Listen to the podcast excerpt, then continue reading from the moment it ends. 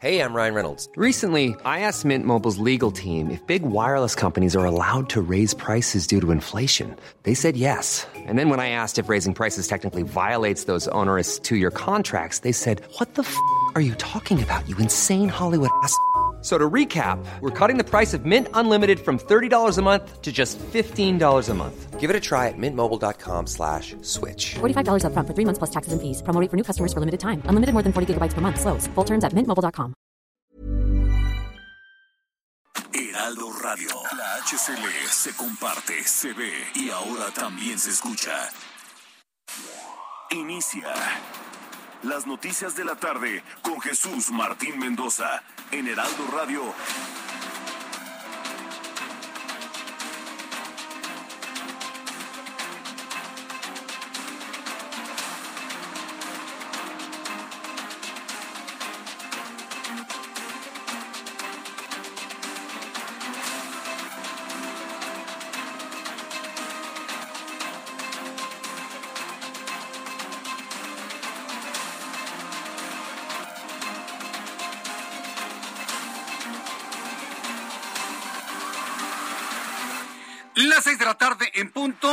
Centro de la República Mexicana. Bienvenidos, muy buenas tardes. Iniciamos Heraldo Radio de este miércoles 27 de abril del año 2022. Me da mucho gusto saludarle a nombre de este gran equipo de profesionales de la información.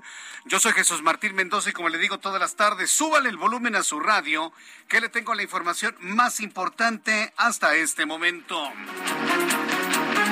Pues el caso de la desaparición de la chica Devani Escobar de 18 años y luego localizó su cuerpo al interior de una cisterna dentro de un motel de mala muerte. Bueno, pues sigue generando este sigue generando noticias. El fiscal general de justicia de Nuevo León, Gustavo Adolfo Guerrero Gutiérrez, reconoció que hubo deficiencias en la investigación para buscar a la joven Devani Escobar. Ay, sí. Creo que el fiscal de Nuevo León es el último en enterarse de que hubo inconsistencias. Desde el primer momento que nos dijeron es que se cayó en el pozo, pobrecita, desde ese momento sabemos en la opinión pública en todo el país que hay inconsistencias. Pues parece que el último que se enteró fue el propio fiscal de Nuevo León, por lo que anuncia la remoción de sus cargos de los fiscales de búsqueda de personas desaparecidas y antisecuestros. Parece esta broma, ¿eh? lo que le estoy informando, pero sí, eso es finalmente lo que ocurrió el día de hoy. Se anuncia la separación, como, si eso nos llevara a la verdad del caso, ¿no? Separar estos dos individuos pues nada más ralentiza las cosas, ¿no? Porque pues van a tener que empezar desde cero.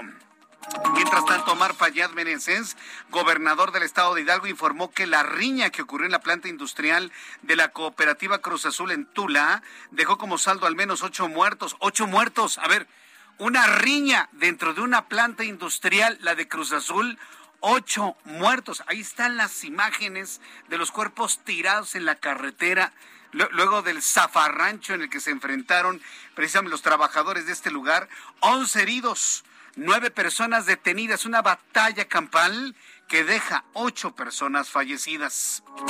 Mientras tanto, el Tribunal Electoral del Poder Judicial de la Federación declaró inválido el proceso de revocación de mandato del presidente mexicano, porque no alcanzó el 40% de la participación por parte del padrón electoral como está establecido en la Constitución. Es decir, un rotundo y redondo fracaso. Finalmente ya el tribunal declara pues completamente inválido este proceso. En pocas palabras, tirados a la... ¿Qué se siente tirar dos mil millones de pesos? A ver, platíqueme.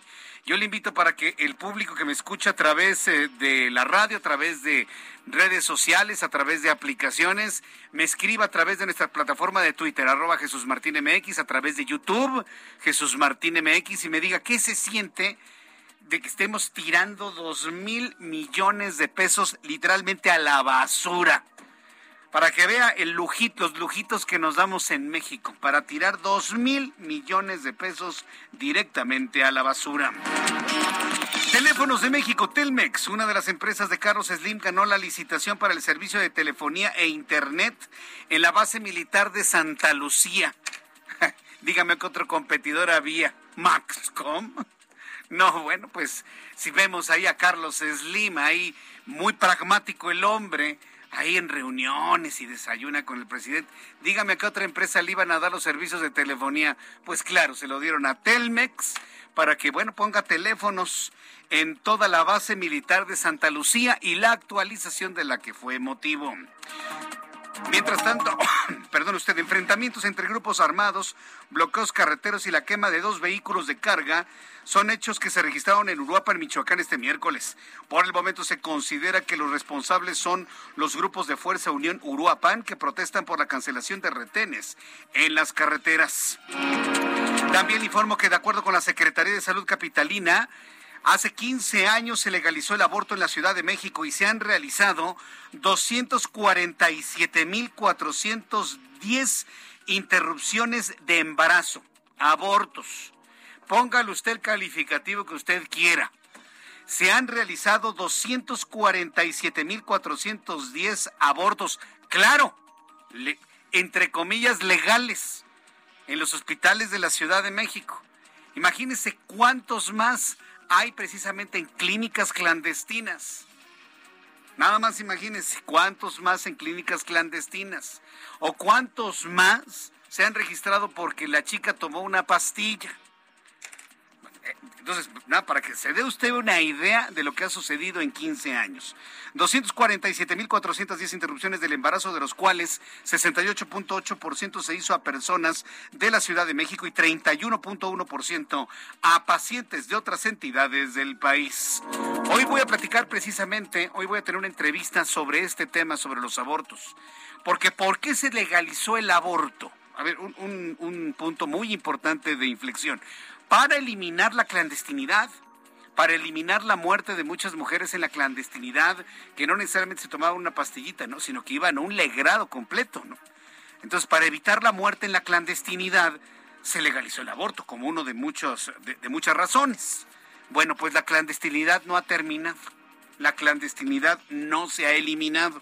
Bueno, pues platicaremos precisamente hoy sobre este tema más adelante aquí en el Heraldo Radio. Le informo que la Organización Mundial de la Salud reveló que se tienen registrados 151 casos de salmonelosis ocasionadas por el consumo de chocolates Kinder provenientes de la planta en Bélgica. Del total, de los casos se reportaron 21 de gravedad, de los cuales se requirió hospitalización. También informo que Anthony Fauci, máximo experto en enfermedades infecciosas de la Casa Blanca, asegura que Estados Unidos salió de la fase pandémica de COVID-19, aun cuando en Asia, cuando en China siguen con una gran emergencia por COVID-19, América empieza a salir de la emergencia pandémica. Ya son las seis de la tarde con siete minutos hora del centro de la República Mexicana. Vamos con nuestros compañeros reporteros urbanos, periodistas especializados en información de ciudad. Alan Rodríguez, me da mucho gusto saludarte. ¿En dónde te ubicamos, Alan? Jesús Martín, amigos, muy buenas tardes. Tenemos información desde el eje central Lázaro Cárdenas, el cual a partir del cruce con viaducto y hasta el cruce con Claudio Bernard está presentando buen avance. Sin embargo, en este punto les pedimos circular con muchísima precaución frente al Parque Lázaro Cárdenas y es que se está realizando en estos momentos un festival por el Día del Niño por parte de la alcaldía de Cuauhtémoc. Debido a esta situación tenemos el cruce constante de peatones y debido a esta situación algunos ligeros asentamientos hasta este punto, sin embargo superando este lugar y hasta la zona de la avenida Juárez la circulación se vuelve nuevamente constante hasta el cruce con Garibaldi. Por lo pronto, Jesús Martín, amigos, es el reporte que tenemos. Muchas gracias por esta información, Alan Rodríguez. Continuamos al pendiente. Gracias, que te vaya muy bien. Más tarde tendría más de nuestros compañeros reporteros urbanos para que le informen por dónde sí y por dónde no debe circular. Cuando son las seis de la tarde con ocho minutos hora del centro de la República Mexicana, vamos a revisar lo que sucedía un día como hoy, 27 de abril. En México, el mundo y la historia. Abra Marriola. Amigos, bienvenidos. Esto es un día como hoy en la historia. 27 de abril. 1667. En Inglaterra, el escritor John Milton, ciego y empobrecido, vende por 10 libras esterlinas los derechos de autor de su libro Paraíso Perdido. 1709. En la Ciudad de México se inaugura la antigua Basílica de Guadalupe, donde permanecerá la imagen de la Virgen durante tres siglos. En 1810, Ludwig van Beethoven compone la pieza para piano para Elisa. Que Elisa está Elisa. Esa es la versión cumbia, ¿no? En 1835, a lo largo de la costa de Perú, Charles Darwin inicia un viaje por tierra. En 1948 en Francia se promulga el decreto de la abolición de la esclavitud. Y en el año 2005 es el primer vuelo del avión más grande del mundo, Airbus A380. También es el Día Mundial del Diseño. Amigos, esto fue un día como hoy en la historia. Usen Comic Sans, es la mejor tipografía. Yay. Gracias. Muchas gracias, Abraham Arriola, por recordarnos lo que sucedía hoy, 27 de abril. Un saludo para quienes cumplen años y para que, quienes festejan su santo en este día. De verdad que la pasen muy bien de parte de todo este gran equipo del Heraldo Radio. Muchas felicidades a quienes celebran su santo y su cumpleaños.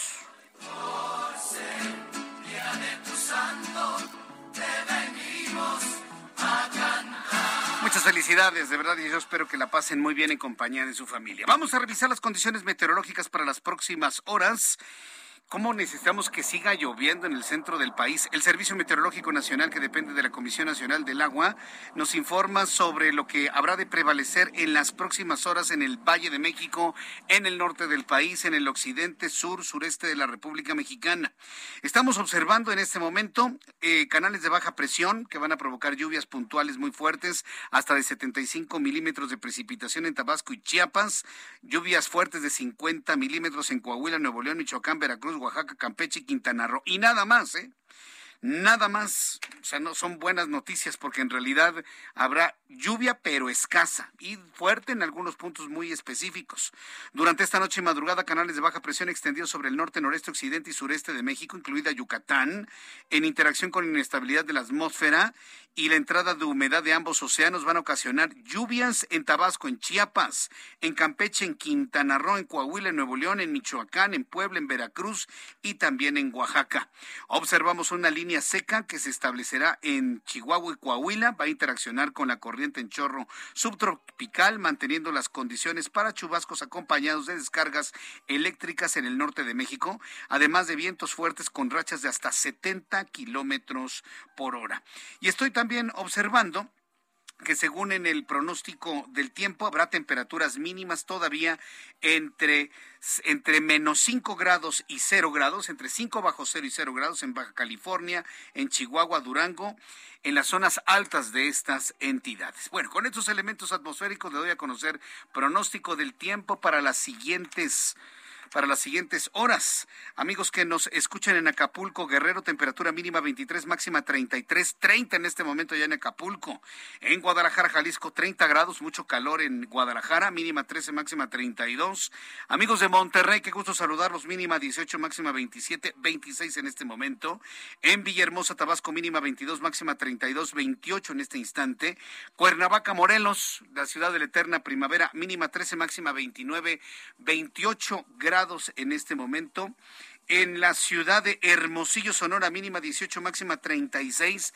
En este momento 36 grados en Hermosillo. Oaxaca con 25 grados, mínima 12 mañana al amanecer. La máxima estará en 27 grados Celsius. Aquí en la capital de la República, el termómetro en este momento está en 23.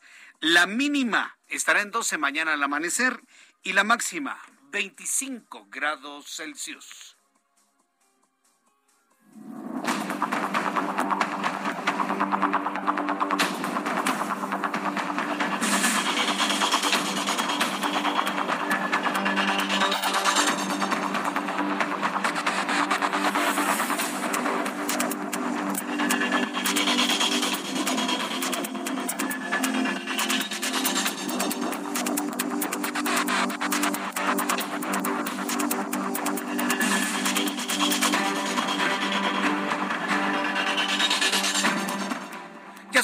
la tarde con 13 minutos hora del centro de la República Mexicana. Tengo la línea telefónica Mario Miranda, nuestro compañero reportero urbano. ¿En dónde te ubicas, Mario? Adelante. Hola, ¿qué tal, Jesús Martín? Buenas tardes. Pues nos encontramos en la avenida Insurgentes y Eléctricos Eugenia. Y es que en estos momentos se lleva a cabo un bloqueo por aproximadamente 50 personas. Ellos son trabajadores del Sindicato Único de la Industria Nuclear, los cuales se encuentran manifestando afuera de las oficinas de la Secretaría de Energía Estas personas llegaron a bordo de cinco autobuses y se encuentran manifestándose con banderas y altavoces aquí afuera de la avenida Insurgentes en dirección hacia el norte, por la cual la vialidad se encuentra cerrada en esta avenida tan importante. Tenemos abierta la circulación en el carril cocinado del Metrobús. Por aquí están pasando los, los, los autos que decían dirigirse hasta el norte. El, el, servicio del Metrobús continúa funcionando, Jesús Martín, pero estas personas pues continúan aquí este, bloqueando dos carriles de esta avenida Insurgentes. Estaremos al pendiente de este bloqueo, si se retira o continúa. Bien, pues entonces repítenos la ubicación de este bloqueo, por favor. Avenida de los Insurgentes, esquina con el eje 5 Sur Eugenia. Ah, siempre, siempre, siempre hay bloqueos. el edificio de la Secretaría de Energía. Frente a la repítenos qué es lo que están pidiendo las personas que bloquean ahí. Son del sindicato de la Secretaría de Energía, sus trabajadores, los que les piden pues prestaciones, aumento de salario, así como varias este pues prestaciones que son las que más piden ahorita aquí estas personas. Bueno, pues estaremos atentos del momento en que la señora Nale les cumpla las exigencias a sus propios trabajadores. Muchas gracias por la información, Mario Miranda. Jesús. Hasta luego, que, que te vaya muy bien. Bueno, pues en lugar de que ande ahí de activista ahí haciéndole la barba, ya sabe a quién, que vaya la secretaria a atender a sus propios trabajadores. Que vaya a atender a sus propios trabajadores. Pero pues parece que lo único que les interesa es quedar bien con el presidente. Ay, que me quiera mucho. Me voy a sacar una foto con el presidente. Atienda a sus trabajadores de su secretaría, secretaria Nale. A cada rato están bloqueando insurgentes de eje 5. A cada rato. Atienda lo que tiene que atender, secretaria. Es una petición que le hacemos, ¿sí? Porque usted cobra del erario, ¿sí? Y el erario se conforma de los impuestos de todos los mexicanos. No le paga de su bolsa a López Obrador. Le estamos pagando todos con nuestros impuestos. Vaya y resuelve ese problema, señora Nale. No lo va a hacer, obviamente. Pero bueno, yo tengo la obligación de decirle.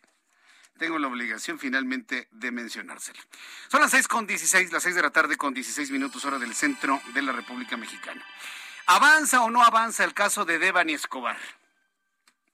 Este es un caso que es muy misterioso, pero al mismo tiempo pues ya se va configurando una línea de investigación mucho más clara. Desde ayer que le informé que ya este caso de la investigación de la chica Devani de 18 años que terminó finalmente muerta al interior de una, de una cisterna en un motel de mala muerte, desde el momento en el que ya es una investigación federal, bueno, pues entonces ya podremos imaginar los elementos de investigación federal que están involucrados en este caso. Porque no queda que nada más de OKIS, una investigación del fuero común pasa a investigación del fuero federal. No, no, no. Por más que se quiera, si no hay elementos de, de la comisión de algún tipo de delito federal, entonces no.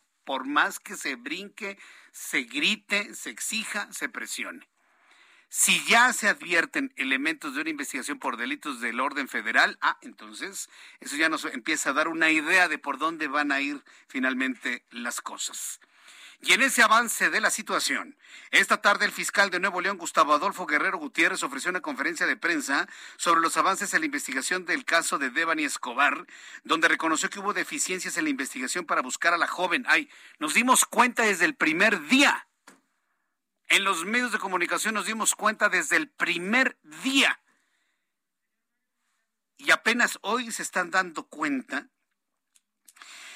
Bueno, pues entonces reconoció que hubo deficiencias en la investigación para buscar a la joven, por lo que removió de sus cargos a los fiscales de búsqueda de personas desaparecidas y antisecuestros, y así lo anunció precisamente eh, el, el fiscal. Vamos a escuchar al fiscal.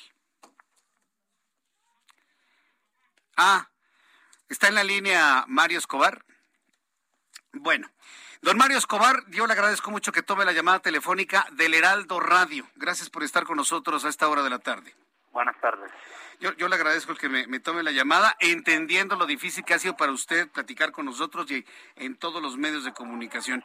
Como la noticia de la separación de estos fiscales es lo más reciente, preguntarle, ¿esto abona en algo a la investigación sobre la muerte de su hija desde su punto de vista, don Mario? Bueno, abonan la negligencia que, estuvieron haciendo ellos. ¿sí? Este, abonan que el fiscal ya este, eh, hizo lo que tenía que hacer según su, su competencia.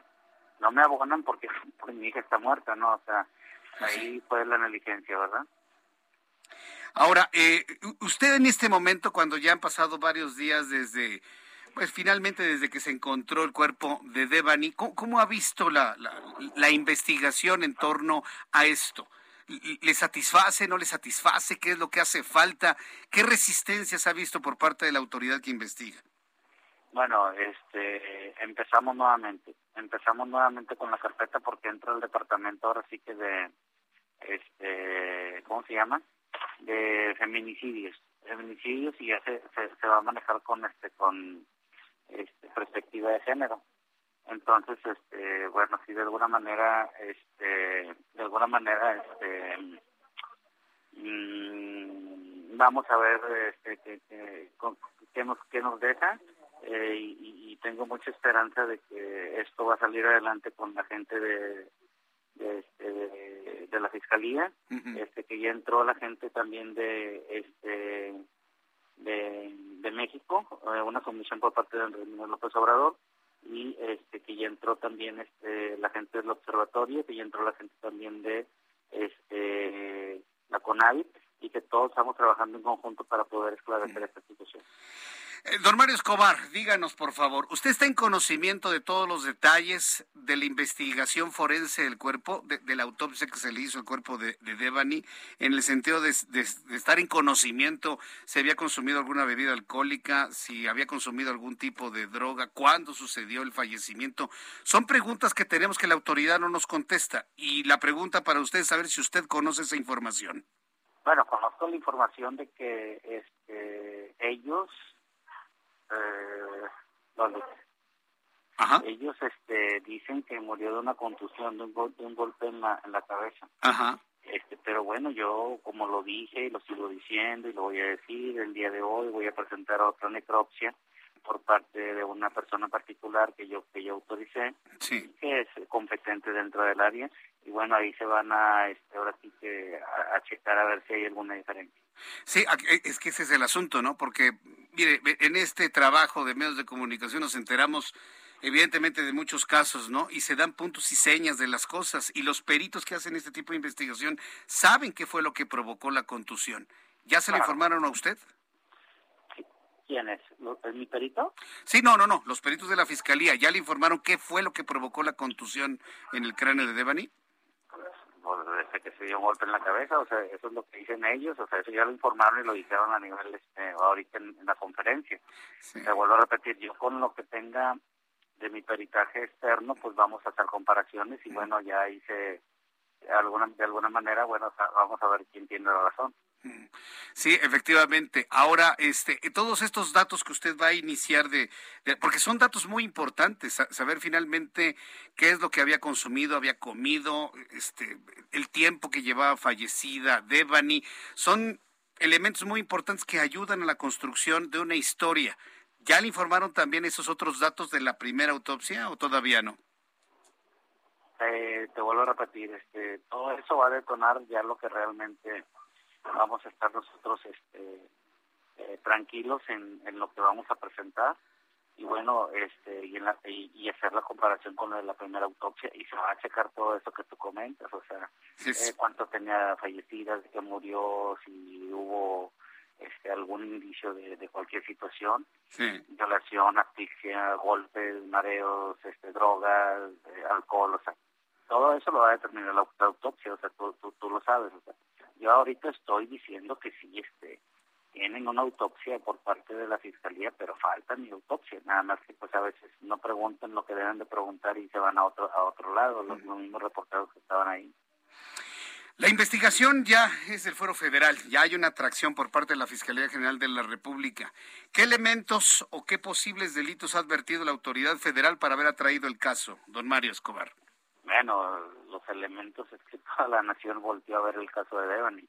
Este, entró la Secretaría de Seguridad eh, Pública y no me acuerdo cuál es el otro término, este, dentro de la comisión que manda el presidente Andrés Manuel López Obrador y bueno, este es un caso a nivel nacional e internacional, entonces este de alguna manera tenemos que resolver este caso positivamente para tener una mejor estabilidad este emocional dentro de la sociedad y que nos den resultados para todos los casos que, siguen saliendo, que han salido y que no se han resuelto. Bien, don Mario Escobar, yo le agradezco mucho doblemente el que me haya tomado la llamada telefónica. Sé lo difícil que es tener que yo hacerle este tipo de preguntas y que usted nos las responda. Y bueno, pues estaremos muy atentos de lo que informe tanto la Fiscalía, la Fiscalía a nivel local, a nivel federal y los datos que usted seguramente proporcionará un poco más, más adelante en el tiempo. Gracias, don Mario Escobar. Dios lo bendiga. Igualmente, que le vaya muy bien. Son las seis de la tarde con 25 minutos. Voy a los mensajes, regreso enseguida.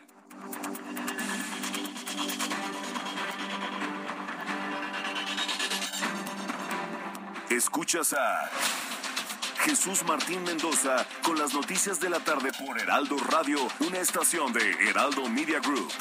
Heraldo Radio.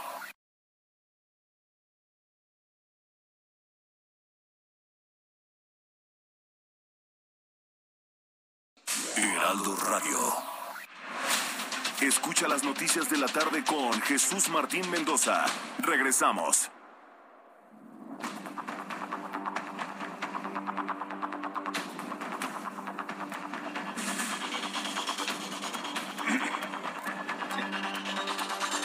Ya son las seis de la tarde con 30 minutos hora del centro de la República Mexicana. Gracias por sus comentarios a través de YouTube en el canal Jesús Martín MX.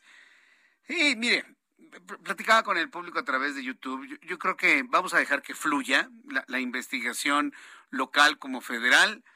Pero mire, después de haber tenido este contacto con don Mario, don Mario Escobar, yo tengo en lo personal una percepción que espero verdaderamente equivocarme y de verdad le pido al cielo equivocarme, pero yo siento que nunca vamos a conocer la verdad de lo ocurrido. ¿eh? Yo estoy casi seguro que este, este asunto se va a ir olvidando con otro, con la consecución de otras noticias que vayan llegando a lo largo del tiempo. Se nos va a ir olvidando el caso de Devani y nunca vamos a saber exactamente qué ocurrió. Esa es la percepción que yo tengo.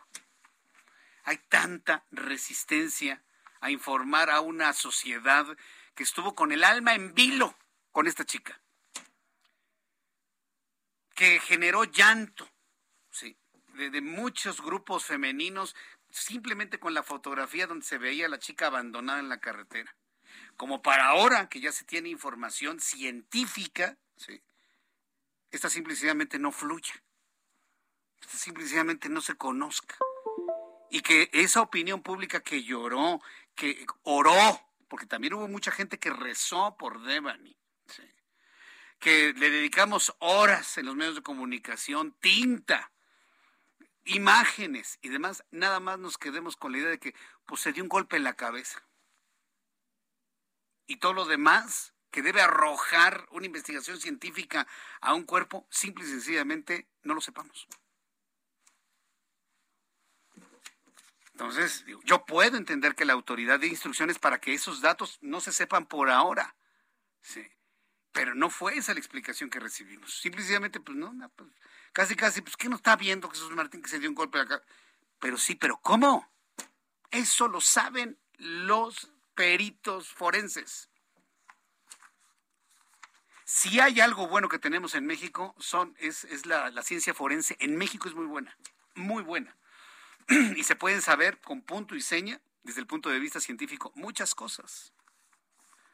Entonces, el tratar de, de, de, hacernos ver que no se tiene más información, pues la verdad, creo que sí nos queda de ver información. Pero bueno, podemos entender el dolor del Señor y bueno, pues esperaremos el flujo de la información desde el punto de vista oficial, tanto de la Fiscalía local como de la Fiscalía federal. Vamos precisamente con mi compañera Daniela García, quien nos tiene más detalles de esta conferencia de prensa que dio el fiscal el día de hoy, en donde anunció la separación de estas dos personas de la investigación del caso Devani. Daniela García, gusto en saludarte. Bienvenida. Muy buenas tardes. Jesús Martín, muy buenas tardes. El día de hoy hubo una conferencia de prensa que duró más de dos horas donde la Fiscalía General de Justicia del Estado aseguró que mantiene la teoría que Devani Escobar cayó por accidente a una cisterna donde fue encontrada sin vida la semana pasada. Eduardo Villagómez, titular de la CEMEFO, acompañó a la Fiscalía y al padre de Devani en esta rueda de prensa donde detalló que se cree que la joven cayó todavía viva dentro de la cisterna y tuvo oportunidad de reaccionar. Descartó que se haya ahogado dentro de la fosa ya que el nivel del agua era de solo 90 centímetros y se mantiene la causa causa de muerte como una contusión profunda de cráneo, según la necropsia que se le realizó a la joven. El fiscal general de justicia, Gustavo Adolfo Guerrero, insistió que se mantienen diferentes líneas de investigación, ya que no pueden descartar nada en este momento, pero que la hipótesis apunta a este accidente. Escuchemos lo que mencionó el fiscal general del Estado de Nuevo León. Bueno, la causa fue muy precisa, ¿verdad? de la causa de la muerte, pero a, a tu pregunta de que si ya iba muerta, obviamente por el lugar y lo que encontramos, ¿verdad? La muchacha cayó todavía viva, ¿sí? Este, donde se encontró, estaba viva y hubo oportunidad de ella todavía de, reaccionar. ¿Tenía, ¿Tenía, agua en los pulmones? No, no, no, no. ¿Cómo es posible esto que, que si cayó viva este, no se ahogara? Porque se paró. Y la no sé la altura si usted sepa eh, cuánto medía la cantidad de agua en la cisterna. Eran 90 centímetros. Por su parte el padre de Devani aseguró que esperan los resultados de un peritaje independiente que solicitaron y se comparará el resultado con los análisis científicos hechos por la Fiscalía General de Justicia advirtiendo que mantiene la confianza en los resultados que arrojen. Guerrero también reveló que en este momento no hay detenidos por el caso de Devani Escobar ni siquiera empleados del motel donde se localizó el cuerpo de la joven la semana pasada pese que escondieron evidencias como los videos que presentaron durante esta conferencia de prensa. Por su parte, la fiscal especializada en feminicidios, Griselda Núñez, insistió en que se están analizando todas las líneas de investigación posibles bajo este momento, eh, bajo la fiscalía a su cargo, que ahora es la encargada de informar cualquier avance del caso de Devani Escobar. También en esta rueda de prensa, eh, el fiscal general del Estado reconoció que detectaron deficiencias en los procesos de búsqueda de Devani Escobar, por lo que anunció la remoción de su cargo del fiscal especializado en personas desaparecidas y el fiscal especializado en antisecuestros. Es decir, sale de la Fiscalía Especializada en Antisecuestros Javier Caballero García y de la Fiscalía Especializada en Personas Desaparecidas Rodolfo Salinas. Confirmó la remoción de los dos fiscales y aseguró que hay procesos administrativos que están en curso. Esto por los errores cometidos. Se tomó la decisión de removerlos de su cargo. Debido a las esas omisiones y errores, tomó la decisión de remover del cargo de la, al, al al que estaba en la Fiscalía Especializada de Personas Desaparecidas, así como la remoción en esta misma responsabilidad del fiscal especializado El vicefiscal del Ministerio Público, Luis Enrique Orozco del Estado, detalló y mostró parte de las evidencias de los videos que comentaba referente al caso de Devani Escobar. Y ahí, pues ellos estaban explicando que se continúa analizando la situación. Sin embargo, se puede observar a la joven ingresar por su cuenta sola al motel y eh, pues caminar sin que se pueda ver a ninguna otra persona. Incluso se puede observar donde se asoma al interior de la fosa. Es la información esta tarde, Jesús Martín. Muchas gracias a mi compañera Daniela García. Me, está, me está diciendo Lulú Rodríguez, dice Jesús Martín, es que a lo mejor sí fue un accidente. A ver, vamos a pensar. La fiscalía sigue pensando usted y yo nos vamos a tragar el cuento de que fue un accidente, de que entró al motel, caminó, no se dio cuenta que estaba abierta la cisterna y se cayó en el agujero. Vamos a pensar que eso sea cierto. Punto número uno. Si usted revisa las imágenes del hotel en Google Earth, se va a dar cuenta que en fotografías anteriores esa cisterna siempre está cerrada. Punto número uno. Y yo no soy perito ni fiscal, simplemente sí tengo dos dedos de, de frente. Vamos a pensar que fue un accidente. Vamos a pensar que fue un accidente. Si se cae Devani y en el momento de caer se pega en la cabeza, dígame usted cómo es que se levanta. Como dice el fiscal, le preguntan, ¿es que tiene, tenía agua en los pulmones? No, porque se levantó. Después de una contusión cerebral, no hay manera de que el cerebro mande información a los músculos para que se pare. Punto número uno. Pensemos que es un accidente. Se cae y se pega en la cabeza con el filo del, del pozo. Y cae al fondo. Que no me digan que ese golpe no generó algún tipo de herida en la piel. Si causó algún tipo de herida en la piel, ¿qué significa eso? Que por lo menos con un raspón le salió sangre. Explícame por qué los perros no olieron la sangre o el golpe los residuos del golpe que se pudo dar en la cabeza. ¿Por qué los perros no lo detectaron? Porque fueron binomios caninos y revisaron todo el, el hotel este de mala muerte. Entonces, Pensemos que es un accidente. Yo nada más tengo esas dos preguntas. Y si se las hago al fiscal, me va a salir con una maroma de esas que ya conocemos.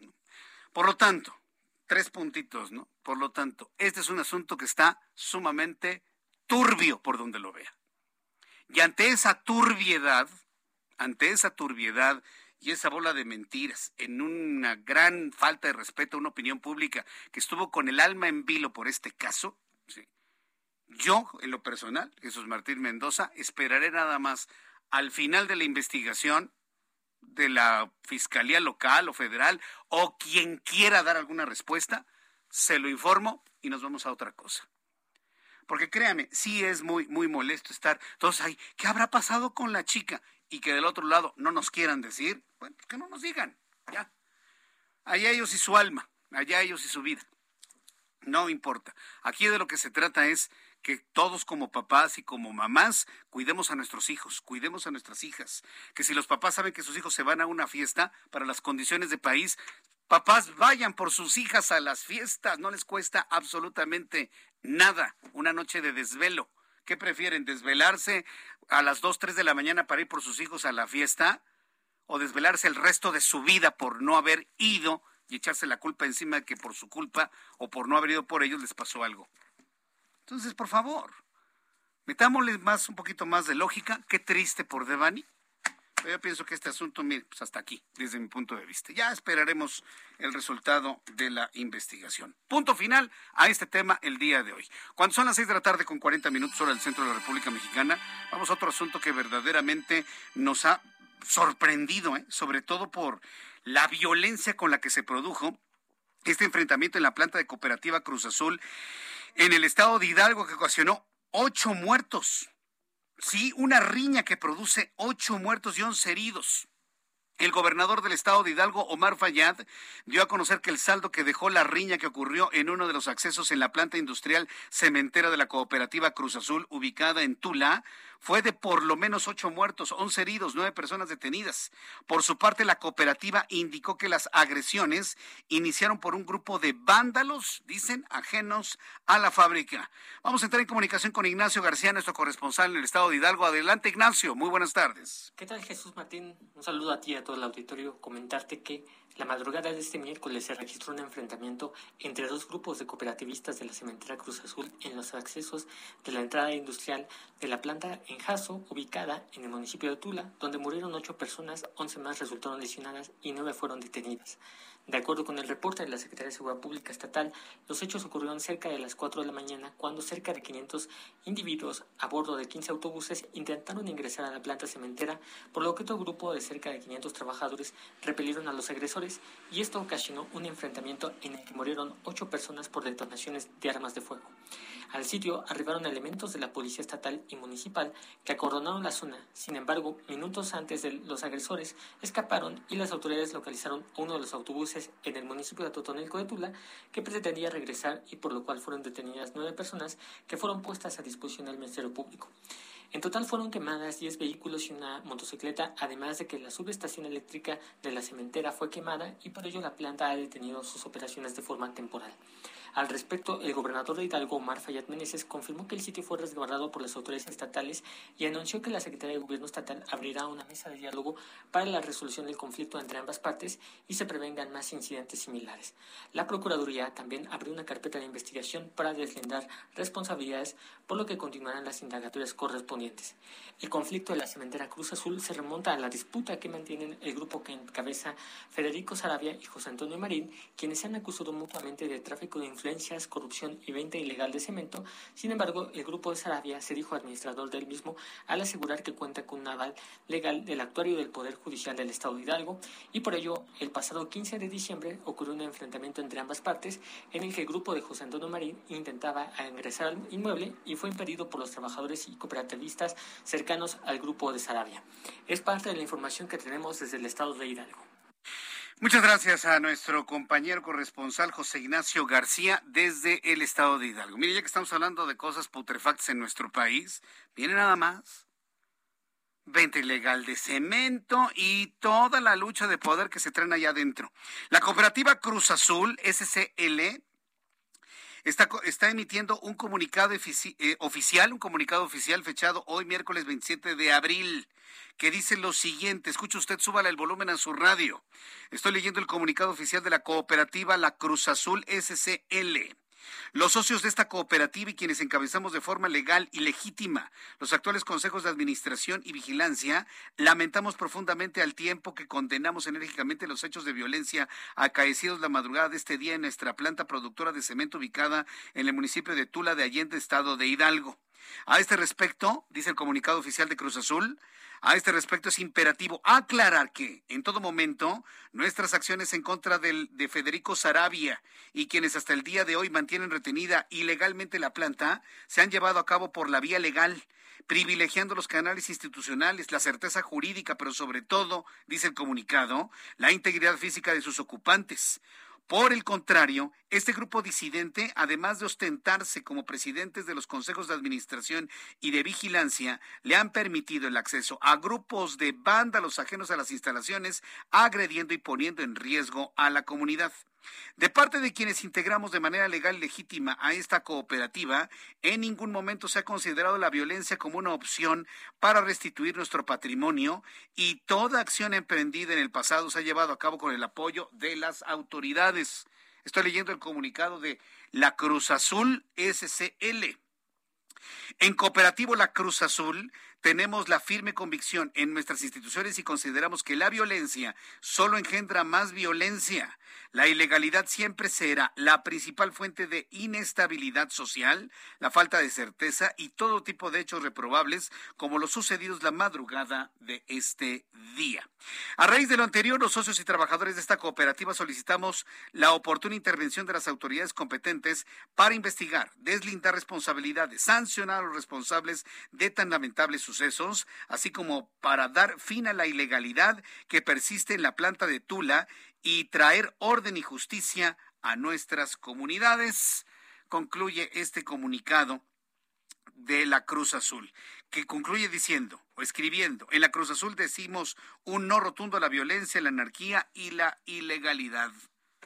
Bueno, yo ya le dejo a usted que me dé algún comentario como reacción a este comunicado de la Cruz Azul SCL luego de los hechos del día de hoy que dejan ocho muertos. Ocho ni más ni menos. Son las seis con cuarenta y seis, las seis de la tarde con cuarenta y seis minutos, hora del centro de la República Mexicana. Crispado el país, ¿no? Crispado el país, porque mientras en el estado de Hidalgo se están agarrando a golpes en una cementera y el resultado es de ocho muertos, ¿qué tal en Michoacán? En Michoacán, como dicen, no cantan mal las rancheras. Durante este miércoles en el municipio de Uruapan se han registrado enfrentamientos armados, así como diversos bloqueos carreteros y la quema de al menos dos vehículos de carga. Está en la línea telefónica Charbel Lucio, nuestra corresponsal en Moreira, Michoacán. Adelante, Charbel. ¿Qué tal? Buenas tardes. Así es, en las primeras horas de este día sobre la carretera que conduce al municipio de Gabriel Zamora se reportaron diversos enfrentamientos entre grupos de civiles armados a la altura de la localidad de Arroyo Colorado. Horas más tarde, eh, otras personas se apoderaron de varios camiones de carga que utilizaron para bloquear carreteras que conectan con los municipios de Gabriel Zamora y Pátzcuaro, así como eh, con la autopista siglo XXI. Estos, estas personas que participaron en los bloqueos eh, pertenecen a una organización civil denominada Fuerza Unión Uruapan, quienes exigen eh, que se reduzca el costo de las multas y también piden la cancelación de retenes en carreteras de esta región de Uruapan. Y bueno, posterior a los bloqueos se reportó la quema de las dos unidades en la carretera Uruapan-Paracho, estos vehículos que fueron retenidos previamente por integrantes de un grupo delincuencial. En resumen, pues entre habitantes, entre organizaciones y delincuentes, este día eh, pues estuvo sitiada prácticamente la ciudad de Uruapan, Michoacán. Esa es la información. Gracias por la información, Charbel. Seguimos pendientes. Seguimos pendientes. No, hombre, qué, mal ha tocado mi compañera Charbel Lucio. puras notas de, de, violencia, ¿eh? puras notas de violencia, lamentablemente, desde el estado de Michoacán. Son las seis con ocho, las seis de la tarde con cuarenta y ocho minutos, hora del centro de la República Mexicana. Fíjense que hoy, 27 de abril, se están cumpliendo 15 años desde que se implementó lo que se conoce como aborto legal en la Ciudad de México. eh, en la capital de la República se hizo una conmemoración de estos 15 años de la legalización del aborto de la Ciudad de México. ¿Por qué se legalizó el aborto? Pues porque se tenía la idea, en principio, primero de preservar lo que algunos dicen es un derecho de las mujeres. Yo no me voy a meter en esa discusión porque creo que lo hemos platicado en muchas ocasiones. Bueno, vamos a pensar que es un derecho de las mujeres, pero sobre todo para evitar la clandestinidad. Porque derecho o no derecho, a favor o en contra, se quiera o no se quiera, en este momento hay muchas mujeres que no quieren tener un hijo, por las razones que usted me diga. Muchas son mujeres ya mayores que ya no quieren tener hijos. Otras más son tan jóvenes que no quieren tener hijos. Otros, otras son resultados de embarazos de relaciones inconfesables. Y todas ellas se van, evidentemente, a la clandestinidad. Se buscó hace 15 años que terminara la clandestinidad, pero pues eso no ha ocurrido. Estamos hablando de 247.410 abortos, sin embargo, el 30% de ellos fueron de mujeres provenientes de otras entidades. ¿Qué debemos tomar en cuenta de este fenómeno a 15 años de haberse implementado? En la línea telefónica me da mucho gusto saludar al licenciado Rafael Vincent Morfín Calvo. Él es abogado del área jurídica de Dales Voz, a quien yo le agradezco estos minutos de comunicación con el auditorio del Heraldo Radio. Estimado licenciado Vincent Morfín Calvo, gracias por estar con nosotros. Bienvenido. Estimado Jesús Martín, muy buenas tardes y agradecerte también mucho a ti el espacio y saludar con mucho gusto a toda tu audiencia. Yo, creo que sí es muy importante, gracias por estar aquí con nosotros, muy, muy, muy importante el que tengamos siempre la visión desde ambos lados. Porque si bien durante todos estos 15 años se ha hablado de un derecho, que sí es importante, que si el aborto es necesario, que si eso moderniza México, yo creo que hay otros datos que también vale la pena considerarlos. E, e, esta legalización del aborto ¿Qué cosas positivas y qué cosas negativas ha traído, licenciado Morfín? Eh, bueno, de cosas positivas, yo creo que la única que podemos eh, de cierta manera resaltar, si es que se puede considerar eh, de esta manera, es que no ha habido ninguna mujer muerta, pero ese es el único logro que se ha tenido con esta aprobación del aborto, porque por otro punto tenemos un cúmulo de datos bastante preocupantes, Jesús Martín. Tenemos casi 250 mil abortos practicados y nadie habla de que el 6% de esos abortos fueron eh, de, menores de edad, de niñas, de adolescentes, de niñas que podrían ser mi hermanita, que podría ser mi prima, que podrían ser nuestras hijas. Nadie está hablando de estos datos tampoco, solo se está hablando de lo que eh, el gobierno quiere que veamos. A ver, el 6% de estos 247 mil, 250 mil abortos, el 6% han sido de mujeres menores de 18 años. Así es, es correcto. E, son casi 13.500 niñas y adolescentes que han acudido a practicarse un aborto, una cifra pues bastante alta, bastante alarmante, muy preocupante. ¿Y van solas o van con sus papás, con sus parejas? desafortunadamente no tenemos los datos, no solamente nos proporcionan los datos que quieren que, eh, conozcamos.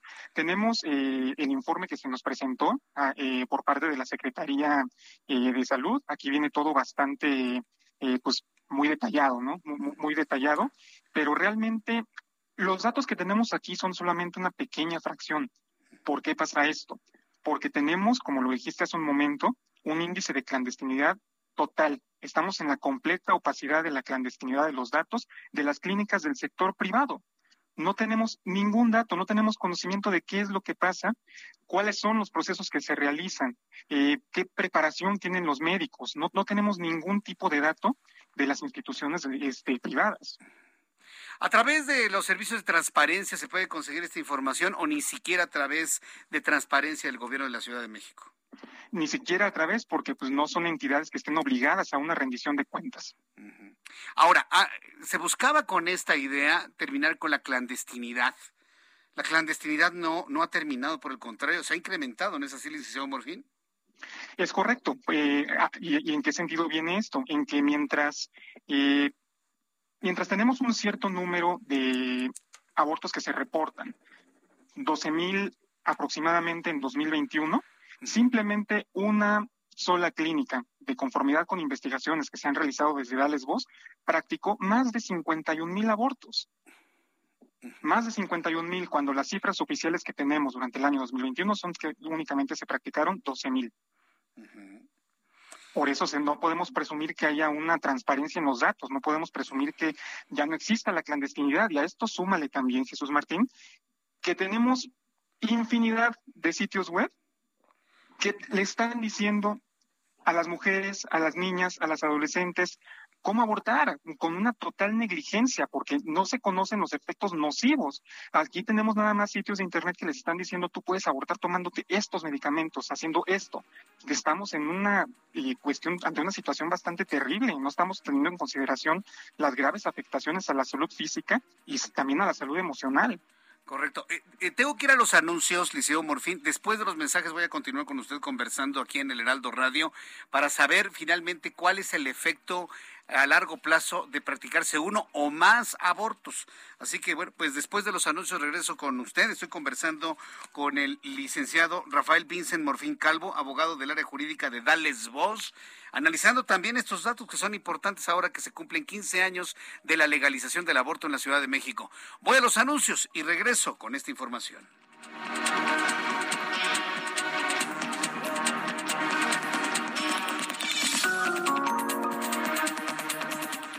Escuchas a Jesús Martín Mendoza con las noticias de la tarde por Heraldo Radio, una estación de Heraldo Media Group.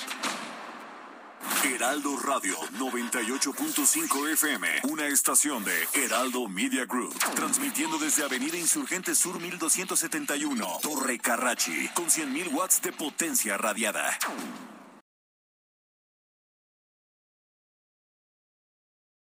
Heraldo Radio. La HCL se comparte, se ve y ahora también se escucha. Escucha las noticias de la tarde con Jesús Martín Mendoza. Regresamos.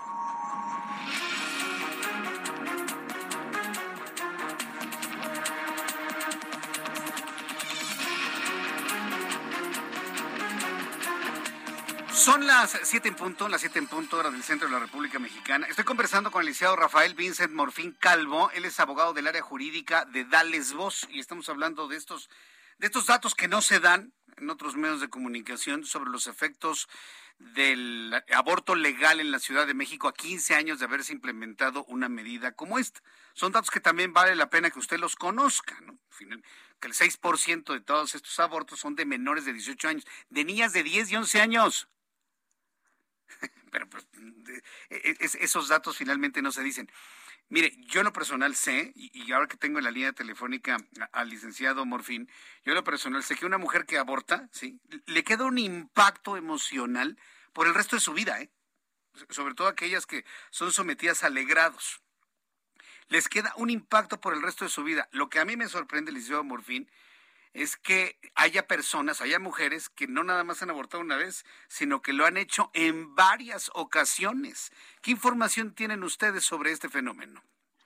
Es correcto, Jesús Martín. De hecho, eh, fíjate que cuando se nos presenta el proyecto de reforma, se nos dice que no va a haber una tasa de reincidencia mayor al 2%. Esa era la estipulación que se tenía. El dato real que tenemos hoy en día es que es una reincidencia del 16% es un, también una, tasa de reincidencia bastante elevada. Son mujeres que están yendo dos, tres, cuatro ocasiones a practicarse un aborto. Pues por supuesto que es algo gravísimo eh, que puede generar afectaciones muy serias a la salud física y a la emocional, por supuesto. Pero esto es, esto es producto de una profunda ignorancia, porque no se puede considerar el aborto como un método anticonceptivo, licenciado Morfín. Es correcto, sí. De, hecho, justamente esa es, parte de la problemática, que se, puede estar considerando que la práctica eh, de, los abortos como un método de planificación familiar es bastante grave. Esto a su vez nos habla de que tenemos una muy grave falta de información, de una falta de proporcionarles información a las mujeres respecto de su salud sexual y reproductiva. Sí, porque bueno, hoy en día existe tanta apertura, tanta amplitud, tanta información, tantas herramientas para evitar un embarazo, ¿sí? como para que una persona pues vaya hasta tres o cuatro veces a abortar porque pues, simple y sencillamente ni siquiera conoce sus días fértiles. realmente me sorprenden datos como estos, eh, licenciado Morfín. Sí, completamente de acuerdo eh, con lo que comentas. Tenemos definitivamente eh, es, este dato que te comento respecto de que las mujeres no están recibiendo la información suficiente de su salud sexual y reproductiva, pero también debemos tener una problemática igual más de fondo, que tiene que ver con la violencia sexual contra las mujeres, otro tema que no, del que no se habla, que no se toca. Ahora, eh, eh tomando en cuenta todos estos datos que ustedes han dado a conocer, ¿qué, ¿qué, es lo que sigue hacia adelante? ¿Qué, qué es lo que propone Dales Voz eh, a 15 años de que se implemente que se implemente una medida como esta? Yo sinceramente no veo la posibilidad de que se le dé marcha atrás, por el contrario, es algo que en tendencia mundial se va a seguir extendiendo en nuestro país y en otras partes del mundo. Ante esa realidad, ¿cuál es la propuesta de Dales Voz? como bien lo mencionas, desafortunadamente observamos una tendencia de que las entidades federativas van a adoptar y están adoptando el modelo de la Ciudad de México como un referente. Eh, nos preocupa muchísimo y qué es lo que proponemos. Proponemos que se ofrezcan alternativas a las mujeres embarazadas, porque muchas veces la decisión eh, de, practicarse un aborto recae en que no tenemos un acompañamiento y no tenemos opciones en materia educativa, laboral o de vivienda, no les ofrecemos realmente ninguna opción. Entonces, este es un llamado muy importante a los tomadores de decisiones para que consideren las opciones que se le pueden proporcionar a la mujer embarazada, que tengamos una verdadera política de prevención y asimismo que tengamos una política de prevención de la violencia sexual contra las mujeres. Sí, prevención, evitar la violencia sexual a las mujeres, en fin. antes de que se generalizara hace 15 años el aborto a todos los casos, yo recuerdo que había causales, causales en México. Y desde nuestro punto de vista hice varias entrevistas hace esos tres lustros en donde pues muchos especialistas consideraban que la ley anterior era mejor que la que se tenía posteriormente. Pero bueno, finalmente así están las cosas actualmente y yo quiero agradecerle mucho, licenciado Morfín Calvo, el que usted pues tenga este valor en medios de comunicación para dar estos otros datos, porque mire, dar esta información y hablar así sobre el aborto es considerado por algunos como retrógrada, como conservador, como medieval.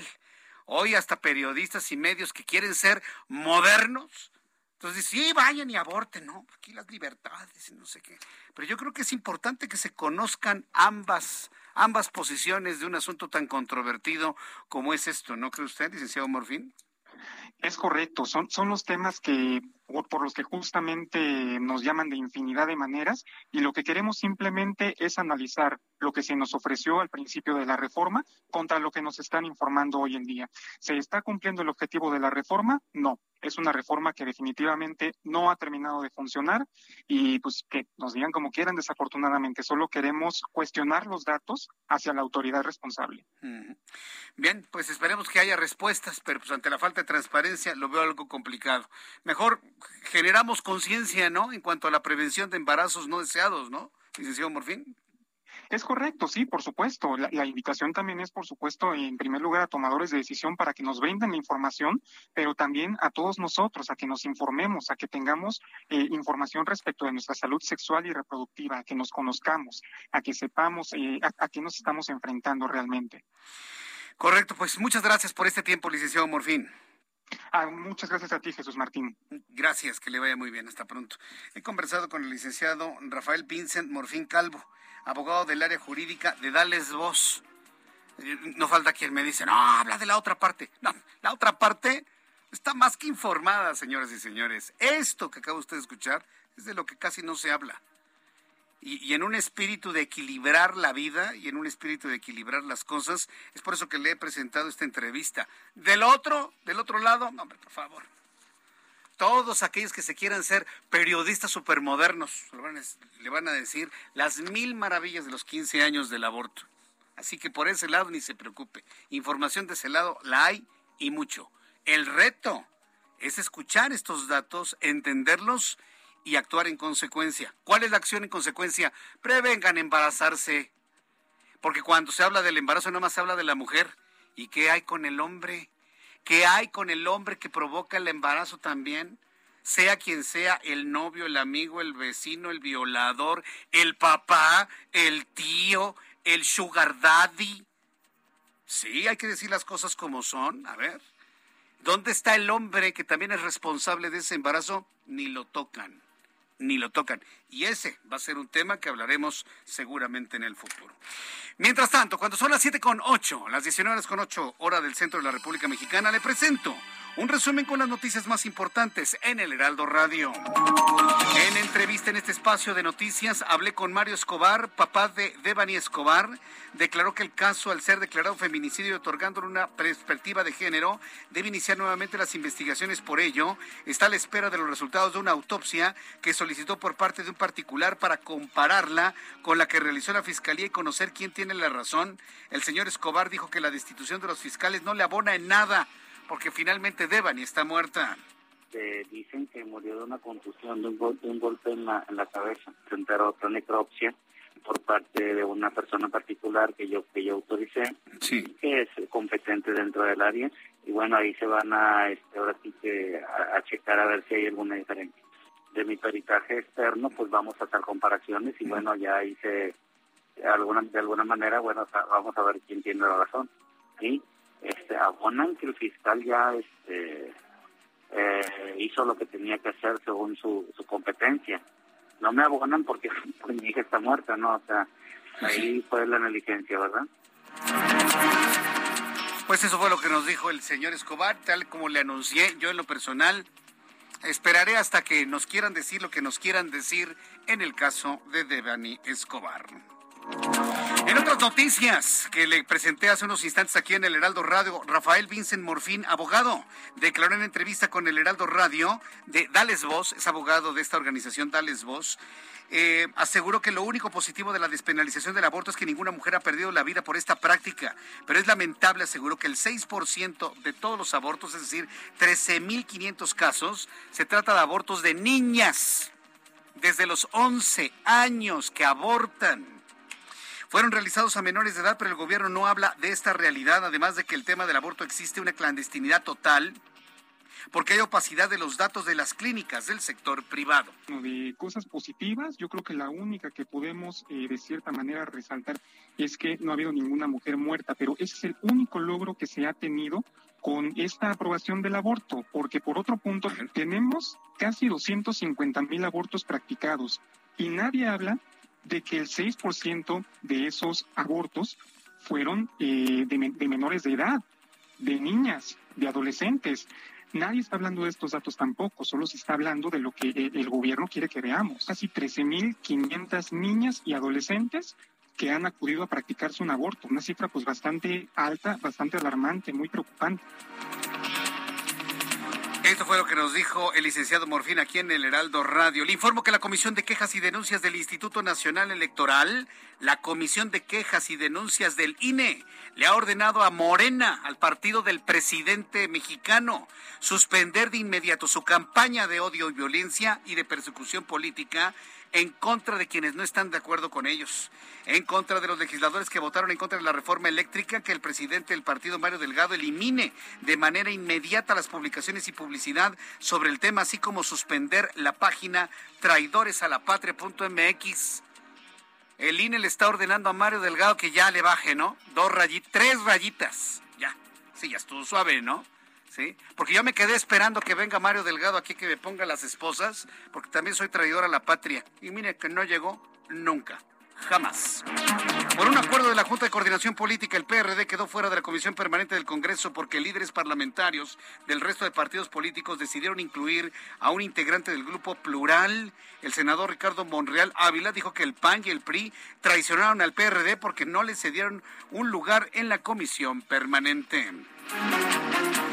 Una mujer en situación de calle de 29 años fue detenida por elementos de seguridad de San Luis Potosí tras reportes de ciudadanos porque cargaba en sus brazos un bebé que, de acuerdo a las autoridades, tenía 48 horas sin vida. Comenzaba a entrar en fase de descomposición. Tras su aprehensión se determinó que el bebé se trataba de su hijo. Con 117 votos a favor, el Pleno del Senado aprobó la creación del Centro Nacional de Identificación Humana, la cual fue parte de la iniciativa presentada por el titular del Ejecutivo Federal, que reforma la Ley General en materia de desaparición forzada de personas, desaparición cometida por particulares y el Sistema Nacional de Búsqueda de Personas. Finalmente se aprobó una base de datos para tener la información genética de decenas de miles de huesos humanos que están enterrados en cualquier parte de la República Mexicana. Hay que entenderlo como lo que es.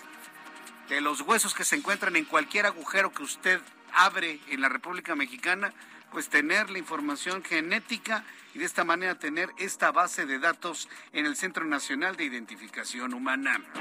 La empresa estatal Gazprom de Rusia informó que se suspendió totalmente el suministro de gas a Polonia y Bulgaria por no pagar las anteriores entregas en rublos, a pesar de que fueron informados con anterioridad sobre el acuerdo del pago, aseguró la empresa gasera. Autoridades electorales de Perú destituyeron hoy al alcalde Jorge Muñoz de Lima, Perú, un país donde los presidentes son removidos con frecuencia.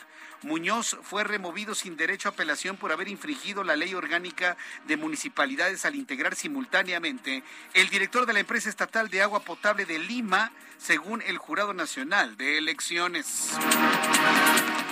Y pues también le informo en este resumen de noticias que el Ministerio de Salud de China anunció que un niño de cuatro años se infectó de la mutación denominada H3N8 de gripe aviaria, convirtiéndose así en el primer contagio de esta cepa del virus. El menor de edad presentó síntomas agudos y tuvo que ser hospitalizado.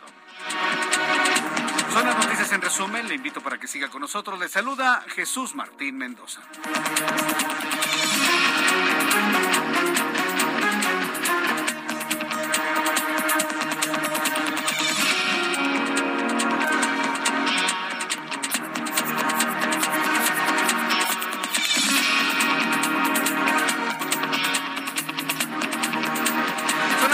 14, las 7 con 15, 7 y cuarto, hora del centro de la República Mexicana. Entro en comunicación con mi compañero Mario Miranda con información del Valle de México. ¿En dónde te ubicamos, Mario? ¿Qué tal, Jesús Martín? Buenas tardes. Pues informo que ya son más de dos horas de bloqueo en la Avenida de los Insurgentes, el eje 5 Sur, exactamente afuera de las oficinas de la Secretaría de Energía. Ya los manifestantes bloquean totalmente la Avenida de los Insurgentes en dirección al, al norte. Ya tampoco se permite el paso del Metrobús, por lo cual los usuarios del transporte público Metrobús pues, tienen que bajarse y continuar su camino a pie. Ya en estos momentos se encuentran elementos de la Secretaría de Seguridad Ciudadana realizando los cortes a la circulación, ya que la vialidad aquí en la Avenida de Insurgentes se encuentra bastante afectada. Ya la fila de autos llega hasta el eje 7 Sur Cuevas. Jesús Martínez, ya también en estos momentos empiezan a caer unas gotas de lluvia. Esperemos que con la lluvia, pues esto espante a los manifestantes y retiren el bloqueo de aquí de la Avenida de los Insurgentes. Correcto, gracias por la información, Mario. Continuamos al pendiente, buenas tardes. Hasta luego, muy buenas tardes.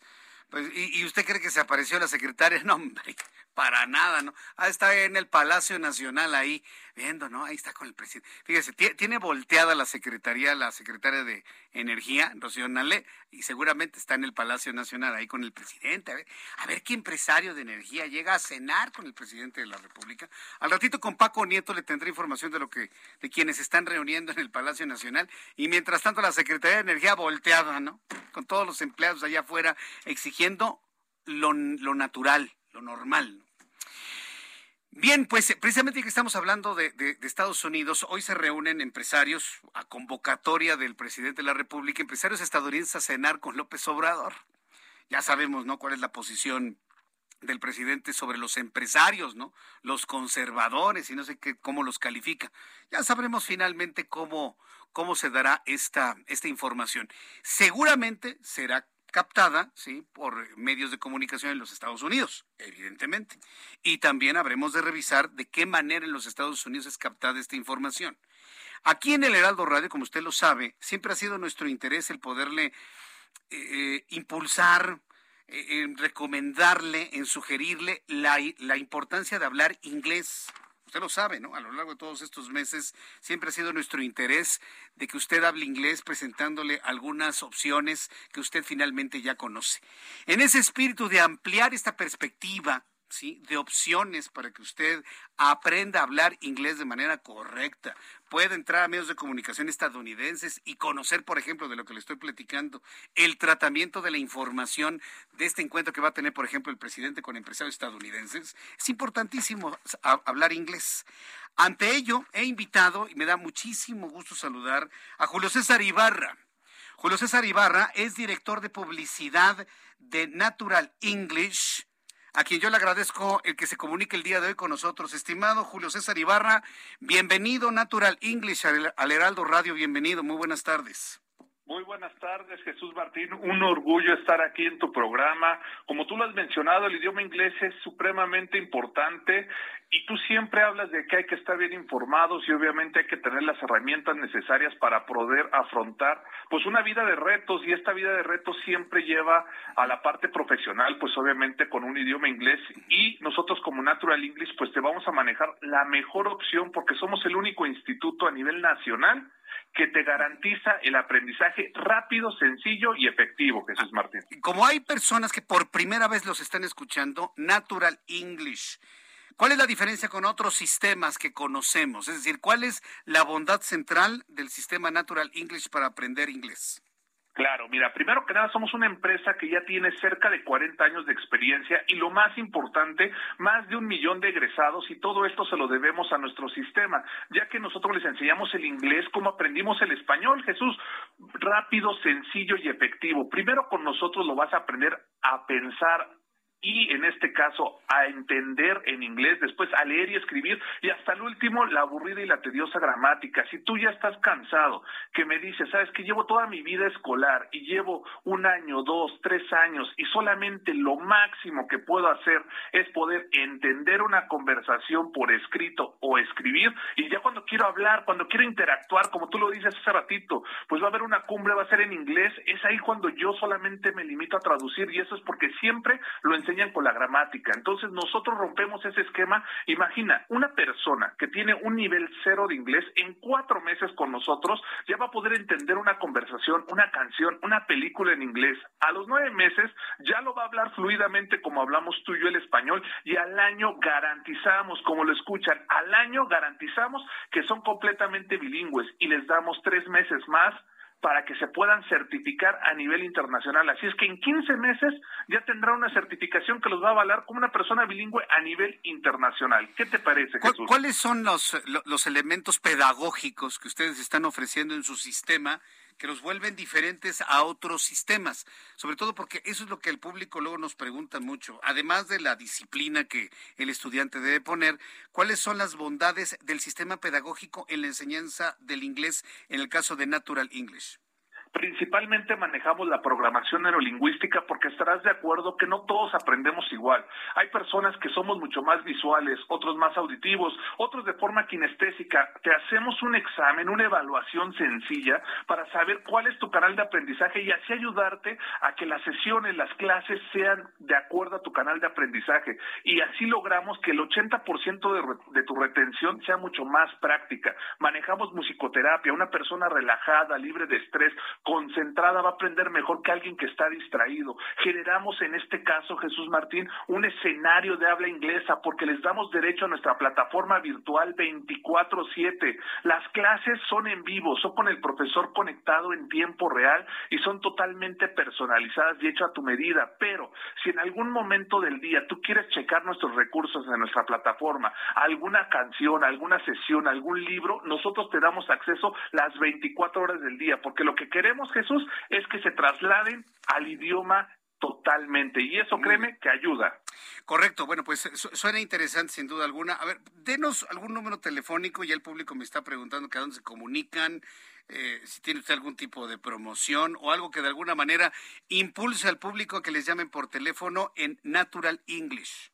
Claro que sí, traemos una promoción espectacular. ¿Por qué? Porque con nosotros vas a invertir de manera inteligente. Si es que manda un mensaje de texto o un WhatsApp o una llamada perdida, con ese es suficiente para que entres con nuestro registro y no te desesperes. En el día de hoy o máximo el día de mañana, un ejecutivo plenamente identificado te va a dar tu promoción, que es la siguiente. Manda un mensaje de texto, WhatsApp o llamada perdida al 55 6808 2333, repito, 55 68 808-2333 y vas a tener un 50% de descuento en toda la capacitación. Mes con mes va a estar a mitad de precio y es un plan completamente incluido. Ya no va a haber gastos ocultos y lo más importante es que es una inversión totalmente congelada. Pero si es de los primeros 150 que ya se estén comunicando al 55 6808 2333, los primeros 150 van a tener un beneficio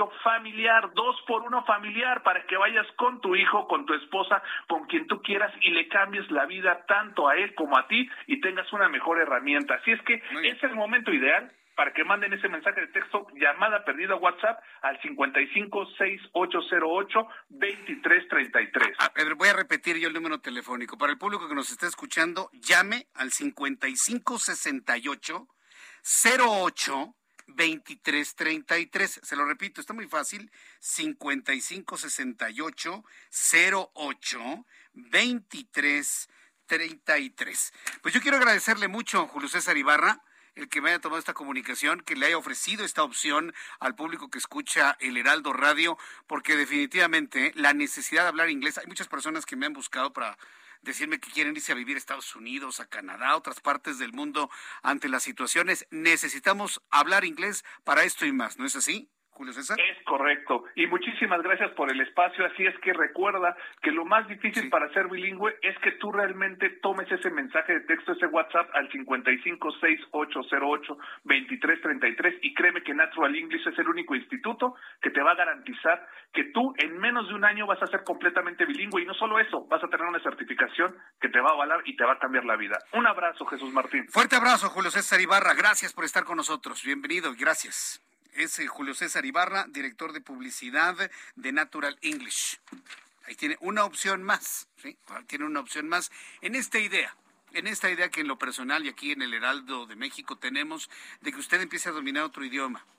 Las necesidades van a ser claras de aquí en el futuro. Usted sabe a lo que, a lo que me refiero. Entonces ahí está la opción. Yo le invito para que usted marque y me dé también sus comentarios. Voy a ir a los anuncios y al regreso le voy a tener más información aquí en el Heraldo Radio. Vamos a tener a nuestro corresponsal en el Estado de México, Gerardo García, porque se mantiene el reforzamiento de seguridad en la Marquesa. Adelanta la próxima detención de asaltantes de motociclistas. Los problemas de inseguridad en estas zonas en torno al Valle de México son enormes. Regreso con esto y más aquí en el Heraldo Radio. Escuchas a Jesús Martín Mendoza con las noticias de la tarde por Heraldo Radio, una estación de Heraldo Media Group. Heraldo Radio.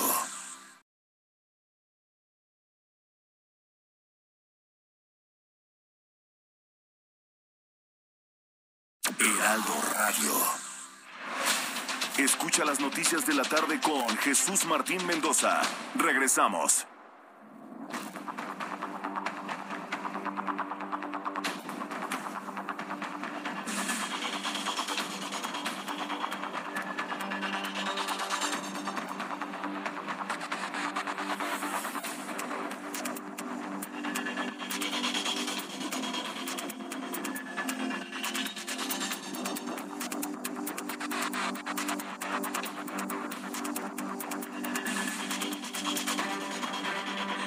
Siete y media, las 19 horas con 30 minutos, hora del centro de la República Mexicana. Escucha usted el Heraldo Radio. Yo soy Jesús Martín Mendoza con toda la información. Le invito para que me escriba a través de YouTube el canal Jesús Martín MX, en nuestro canal de noticias en Jesús Martín MX. Tengo un chat en vivo para que usted me envíe todos sus comentarios, opiniones, puntos de vista. Le invito para que me escriba a través de YouTube en el canal Jesús Martín MX, a través de Twitter, arroba Jesús Martín MX, arroba Jesús Martín MX. Vamos directamente hasta el estado de México con nuestro corresponsal Gerardo García. Estimado Gerardo, gusto en saludarte. Bienvenido. ¿Qué información nos tienes? Hola, ¿qué tal? Muy buenas eh, noches, Jesús Martín. Al auditorio también saludarlo. En la carretera Toluca-Palmillas, un camión de pasajeros fue embestido por un tren que dejó el saldo de un muerto y 20 lesionados, tres de ellos de gravedad. Los hechos se registraron después de las 8 de la mañana de este miércoles en el kilómetro 9 a la altura de Palmillas, en el sentido de la vialidad hacia el municipio de Toluca, por lo que se paralizó por completo la misma. Eh, precisamente el autobús es de la línea Insurgentes y le intentó ganar el paso al ferrocarril, por lo que fue necesario la presencia de bomberos y personal de urgencias del SUEM y también de la Cruz Roja. El reporte oficial del impacto y arrastre de la unidad es el deceso del conductor, además de 20 heridos, de los cuales tres se reportaron de gravedad. La empresa confirmó de este tren, confirmó el saldo y destacó que se coordinan con las autoridades estatales para atender el siniestro. Además, hay que recordar que la semana pasada también en Toluca una camioneta le intentó también ganar el paso del ferrocarril, aunque en ese episodio no hubo lesionadas, solo daños a la unidad. El reporte desde el Estado de México. Muchas gracias por esta información. Gracias, Gerardo. Buenas noches. Hasta luego, muy buenas noches. Son las siete con treinta y dos hora del centro de la República Mexicana. La Cámara de Diputados tomó la decisión de posponer para mañana, jueves 28 de abril, la discusión y votación de la derogación del horario de verano, iniciativa propuesta por, el, por Gerardo Fernández Noroña. Si es que él no quiere levantarse tan de noche, ¿no? Entonces, cuando se despierta, pues ve todo oscuro, ¿no? Y pues, ¿cómo va a salir solito a la calle, ¿no? Con esta inseguridad. Pues no, entonces quiere que ya haya luz en las mañanas, ¿no? Esta decisión se tomó porque aseguran los diputados las dependencias del gobierno federal a las que le solicitó información sobre la viabilidad de esta medida no han emitido una respuesta. Esta propuesta será debatida en la última sesión del periodo ordinario de sesiones. Mire, sobre este asunto del horario de verano, le voy a decir qué es lo que va a pasar mañana. Mañana en la sesión van a derogar el horario de verano. Lo van a quitar. Pero no cree que vamos a tener que cambiar el horario inmediatamente. No, no, no. Se va a quedar el horario de verano hasta octubre ¿sí? En octubre es cuando termina y ya en abril de 2023 ya no se va a aplicar. Tan, tan, tan fácil y tan sencillo. Pero aquí la pregunta es, y yo nada más se lo, se lo pongo en consideración para que usted lo piense. Estamos hablando de una derogación del horario de verano, porque verdaderamente no hay una argumentación técnica, científica, económica, financiera para mantenerlo o porque simple y sencillamente es el resultado de arrodillarse a lo que ordene López Obrador. Dije arrodillarse. Y lo vuelvo a decir con la R bien pronunciada. ¿Es el resultado de estarse arrodillando a lo que les ordena López Obrador? ¿O es el resultado de una discusión de fondo y seria sobre el horario de verano? Yo nada más se lo dejo ahí. Sí, porque ahora resulta, ¿no? Que ya no hay análisis, que ya no hay análisis de fondo, en las cosas. Deberían abrir hasta un parlamento, fíjese, debería ser de parlamento abierto. A, este, a estas alturas de la vida debería ser parlamento abierto. Por eso le planteo las dos opciones. ¿Esto es el resultado de arrodillarse a lo que ordena López Obrador? ¿O es el resultado de un análisis de profundidad de la conveniencia o no conveniencia de un horario de verano? Entonces, ahí se lo dejo. Mañana se elimina el horario de verano, pero este se va a mantener hasta octubre y ya en abril del año que entra ya no será aplicado. Son las 7.35.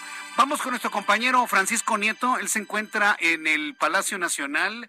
El presidente mexicano, pues no sé, quiere como congraciarse, reunirse, conocer a empresarios de los Estados Unidos. Francisco Nieto, adelante, gusto en saludarte. Muy buenas tardes. Jesús Martín, ¿qué tal? Muy buenas noches. En estos momentos el presidente Andrés Manuel López Obrador cena en Palacio Nacional con los integrantes del Consejo de las Américas. El encuentro de estas de esta cena está, estuvo programado a las 7 de la noche en el Salón Tesorería, en donde estarán eh, pues ya cenando con el presidente alrededor de 80 personas.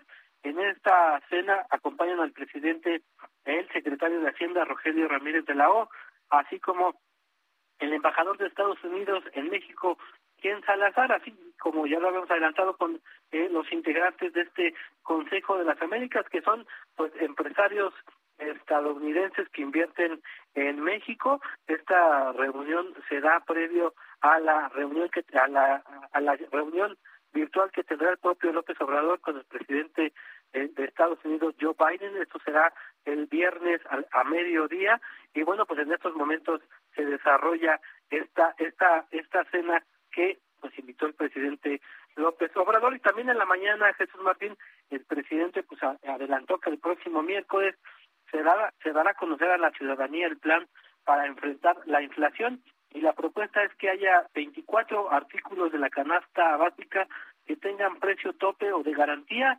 Explicó que pues se está trabajando eh, con las empresas, con grandes productores y distribuidores de alimentos para que cueste lo mismo esta canasta básica en cualquier región del país y así establecer, dijo el presidente, sin control de precios, pues eh, que haga un acuerdo con estas grandes cadenas para que den eh, esta canasta básica. Hay que esperar el próximo miércoles ya para que den eh, los detalles de esta de esto de este acuerdo en donde también pues está participando la iniciativa eh, privada y también el presidente hizo un llamado a los productores sembradores de este país para que pues se dediquen a sembrar maíz frijol los, los alimentos básicos para que se puedan comprar y así tener los alimentos es parte de lo que sucedió y está sucediendo en estos momentos. Muchas gracias por la información, Francisco Nieto. Muchas gracias. Hasta luego. Bueno, dos cosas. Uno, el presidente se quiere reunir con empresarios estadounidenses en Palacio Nacional. Dos, hoy anunció el regreso a los pactos. Miren, los más chavos, la gente más joven no se acuerda de eso, pero México ya vivió tiempos de, en la década de los ochentas, como había una hiperinflación, entonces salía el presidente a decir, hemos firmado un pacto económico de crecimiento, o pacto de estabilidad económico, ¿no? Hubo varios pactos a, lo largo de la década de los ochentas que no sirvieron absolutamente para nada. Control de precios. Todos los presidentes del mundo, de la ideología que sean, tienen siempre esa tentación de controlar los precios. El presidente mexicano está cayendo en eso.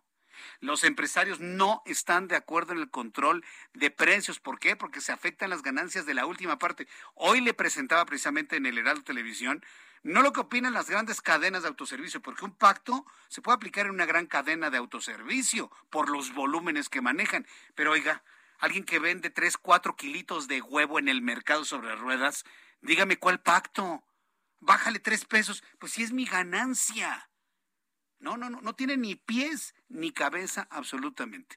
Hoy precisamente el presidente mexicano habló de el regreso, no los llamó pactos, pero quienes tenemos ya algunos añitos de vida, claro que recordamos el tiempo de los pactos de la década de los ochentas. En ocho días, el miércoles de la semana próxima, vamos a dar a conocer el plan antiinflacionario. Vamos a dar a conocer el plan para enfrentar el problema de la carestía. Esto tiene que ver con los precios de gasolinas, de gas, de diésel, que les adelanto no van a aumentar, la luz tampoco es parte de este plan, pero también estamos considerando el impulso a las actividades productivas, sobre todo lo que tiene que ver con la siembra de alimentos. Estamos llegando a un acuerdo con grandes productores de alimentos y con distribuidores, con las tiendas departamentales, con todas, y están cooperando. Casi todos están aceptando ayudar. Y lo que les estamos proponiendo es que tengamos un precio parejo de una canasta básica que se pueda comprar al mismo precio en la Ciudad de México o en Tijuana o en Valladolid o en Tapachula. Pues está mal, presidente, que lo informen bien. La canasta básica en la Ciudad de México cuesta 800 pesos. La canasta básica en Chiapas cuesta 300 pesos. ¿En qué precio van a estandarizar la canasta básica? Ni siquiera lo sabe. A ver, por favor. Ahora resulta que la van a estandarizar, los que pagan menos van a pagar más. Y los que pagamos más no vamos a pagar mucho menos. No tiene ni pies ni cabeza. En fin, que le están presionando a las tiendas de autoservicio, pues sí, si no le entran, pues ya saben, ¿no? Ahí está la WIF y el SAT. Vamos a ver finalmente cómo termina esto. ¿Por qué lo digo? Porque los pactos para el control de precios no han funcionado nunca, ni en México ni en ninguna parte del mundo. Son las 7.40, las 7.40 hora del centro de la República Mexicana. Y tengo en la línea telefónica en este momento a Manuel Álvarez Corona. Él es gerente de la convención de la ANTAD, de la Asociación Nacional de Tiendas de Autoservicio y Departamentales, Expo ANTAD y Alimentaria México 2022. Ya en la normalización de las cosas, pues promete ser una gran expo. Licenciado Manuel Álvarez, me da mucho gusto saludarlo. Bienvenido. Muchísimas gracias, Jesús Martín Mendoza, y gracias por la oportunidad de comentar sobre algunos detalles de este maravilloso evento. Sí, sin duda alguna. ¿Cuándo y dónde va a ser? Esto es del 17, 17 al 19 de mayo en Guadalajara. Del 17 al 19 de mayo en Guadalajara, ¿no? En este gran centro de convenciones que hay allá en Guadalajara. ¿Cuál va a ser el centro de la información? Lo que principalmente van a presentar a, a eh, todos los expositores. Mira, aquí lo más relevante es que tenemos un sistema preparado para contar con agendas previamente establecidas para que las empresas tengan la certeza de que se van a entrevistar con asociados de ANTAD, compradores de cadenas no asociadas y obviamente también hemos invitado a hoteleros y restauranteros. ¿Cuál es el, el núcleo de todo esto? Que la gente podrá reactivar sus negocios y la economía va para adelante. Eh, ¿Cuántos expositores se van a presentar allá en Guadalajara en estos días del mes de mayo? Tenemos 1.100 empresas registradas al día de hoy de 25 países, incluyendo obviamente México, de todas las entidades federativas del país y tendremos cerca de 37 mil visitantes participando de este excelente evento. Correcto. Bueno, me, parece muy interesante porque después de la pandemia creo que es el, la primera expo que se realiza de manera grande, de manera espectacular y de manera presencial, licenciado Álvarez Corona. Sí, es correcto. Es el evento en su categoría el más grande de Latinoamérica. No se ha realizado nada en el continente, no solamente en Latinoamérica, en el continente de este tamaño. Y pues nos podemos vanagloriar de que efectivamente es el primero que se realiza de este tamaño y esperamos que sea en beneficio de todo el mundo. Correcto. Bueno, entonces, ¿cómo es el proceso para, para inscribirse? ¿Hay una página de internet donde el público puede conocer más?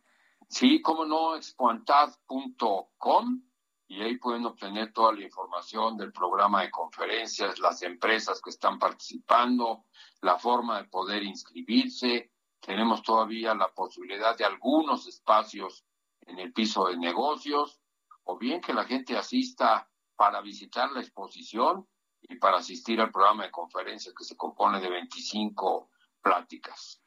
Muy bien, bueno, pues entonces ahí podemos conocer también el programa de conferencistas para esta expo.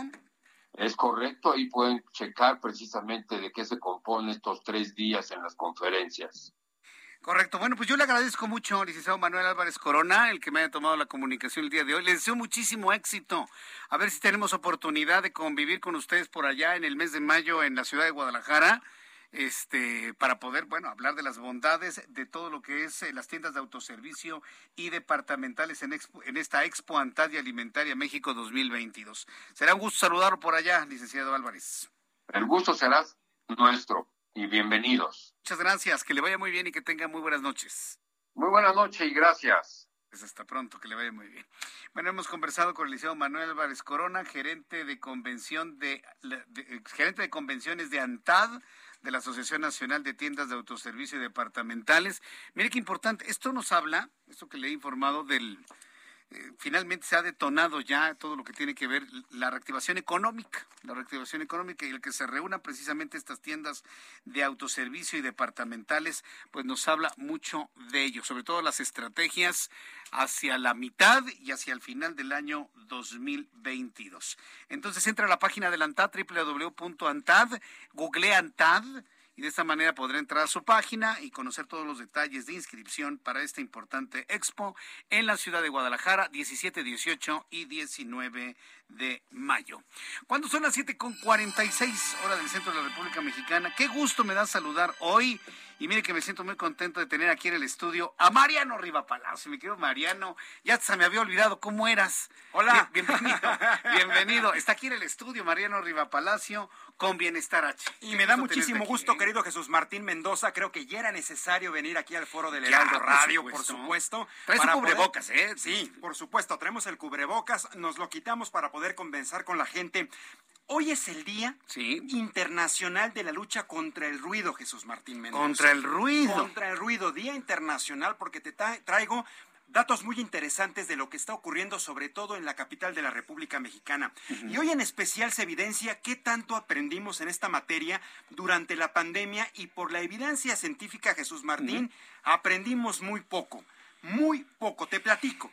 Según diferentes investigadores como la doctora Jimena de Gortari, coordinadora de investigación de la Ibero, durante la contingencia sanitaria se creó cierta, solo cierta conciencia acerca del entorno sonoro que se vivía durante el año 2020 y el año, el año 2021. Vivimos los beneficios de escuchar a los pájaros, la sonoridad de la naturaleza, incluso el silencio, Jesús Martín Mendoza. Tú lo sabes, mientras la gente estaba recluida en el quédate en casa, salías a la calle y se escuchaba el canto de los pájaros. Incluso aquí en la Ciudad de México casi no se escuchaba el ruido de los coches. ¿Recuerdas? Sí, sí, bueno, sí, claro. Había que incluso eh, disfrutar el, lo que era prácticamente el silencio, la cierta paz, la calma y el sosiego. Pero prácticamente ya se nos olvidó Jesús Martín Mendoza. Estamos regresando a lo mismo, a como estábamos en el 2019 y según la Organización Mundial de la Salud, la contaminación acústica es uno de los factores ambientales que provoca más problemas de salud y entre las afectaciones físicas tenemos presión arterial. Tenemos también modificación del ritmo respiratorio, tensión muscular, agudeza de visión y dolor de cabeza. Pero también hay afectación psicológica, amigo. Tenemos el estrés, la irritabilidad y trastornos del sueño. Para que nos demos una idea, solo en la Ciudad de México el nivel de emisión máximo permisible de fuentes fijas es de 68 decibeles, de las 6 de la mañana a las 10 de la noche. Y de 10 de la noche al día siguiente tenemos máximo permitido de 65 decibeles en la Ciudad de México, permisibles que puede aguantar el ser humano, los capitalinos, los mexicanos. Pero en ocasiones, tú lo sabes, la fiesta, el tianguis, las empresas, los camiones, las motocicletas, estas máquinas que utilizan para romper el pavimento, emiten niveles de decibeles mucho, o sea, por arriba del 80-85. La gente que vive alrededor del Aeropuerto Internacional de la Ciudad de México está expuesta, Jesús Martín Mendoza, a más de 85, cercana a los 90 decibeles en la capital de la República Mexicana. Esto a la larga tiene una serie de consecuencias a nivel auditivo, a nivel psicológico.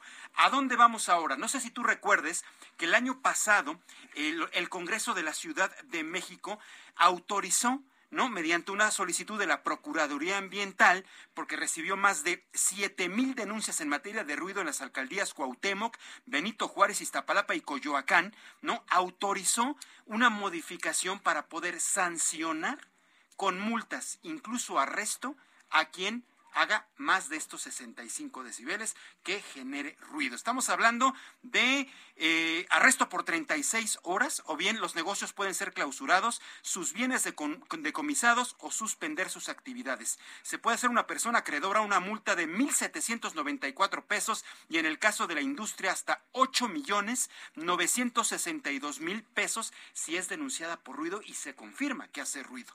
Además, el dictamen ordena que desde el 1 de enero del próximo del 2024 se tiene que elaborar el primer mapa de ruido que se va a realizar con la participación de científicos y las alcaldías para conocer a fondo la situación acústica de cada zona y, debe, y deberá ser este mapa actualizado cada cinco años. Entonces, ahí están los datos, tan solo en la Ciudad de México, querido Jesús Martín Mendoza, máximo 68 decibeles y estamos expuestos a muchos más. Fíjate que me dejas pensando algo que con lo que arrancabas tu, tu presentación de hoy, mi querido Mariano.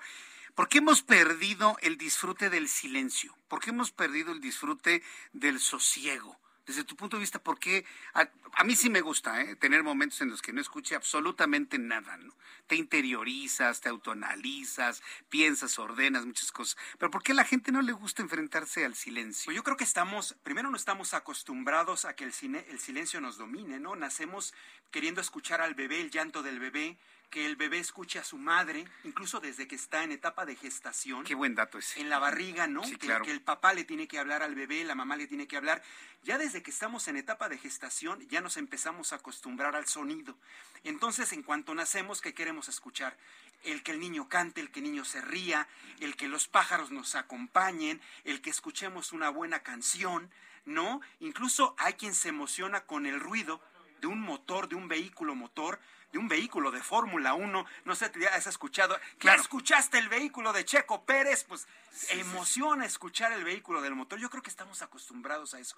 El problema, Jesús Martín Mendoza, es que no sabemos cómo eh, saber en qué momento disfrutar un sonido y en qué momento entrar en paz. Es lo que no hemos aprendido.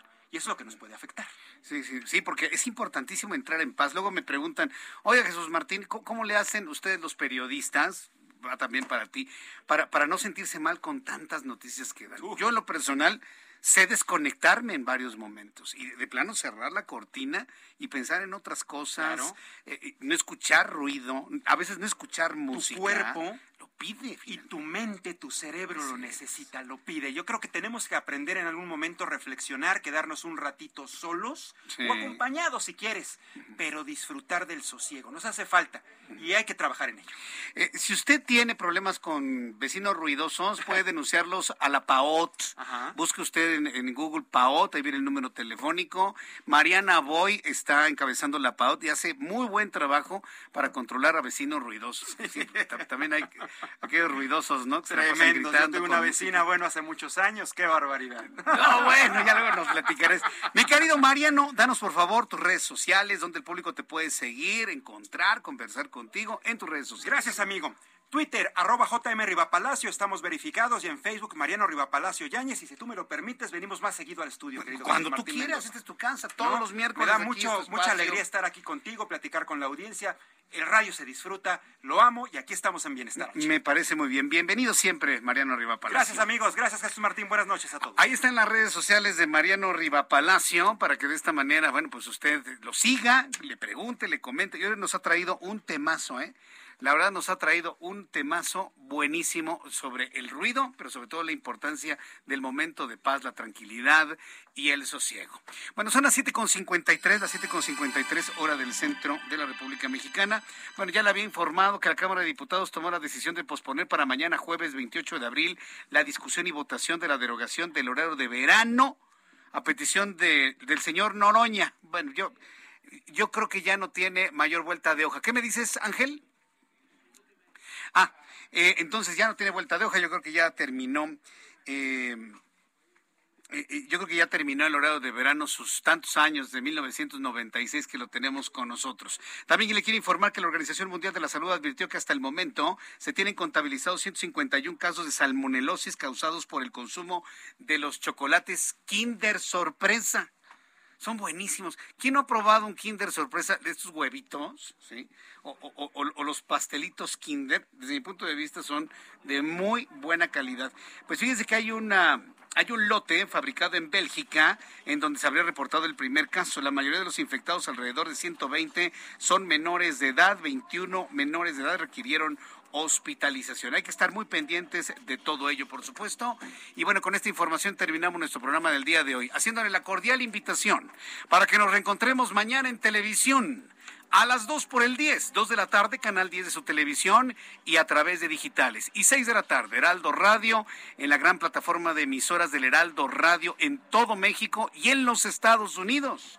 También nos escuchan en Chicago, nos escuchan en San Antonio, en la ciudad de Houston, en Brownsville, en Atlanta, bueno, una gran cantidad de ciudades en los Estados Unidos. Los espero en el Heraldo Radio 6 de la tarde, en televisión a las 2 por el 10. Soy Jesús Martín Mendoza por su atención. Gracias. Hasta mañana. Buenas noches. Esto fue Las Noticias de la Tarde con Jesús Martín Mendoza.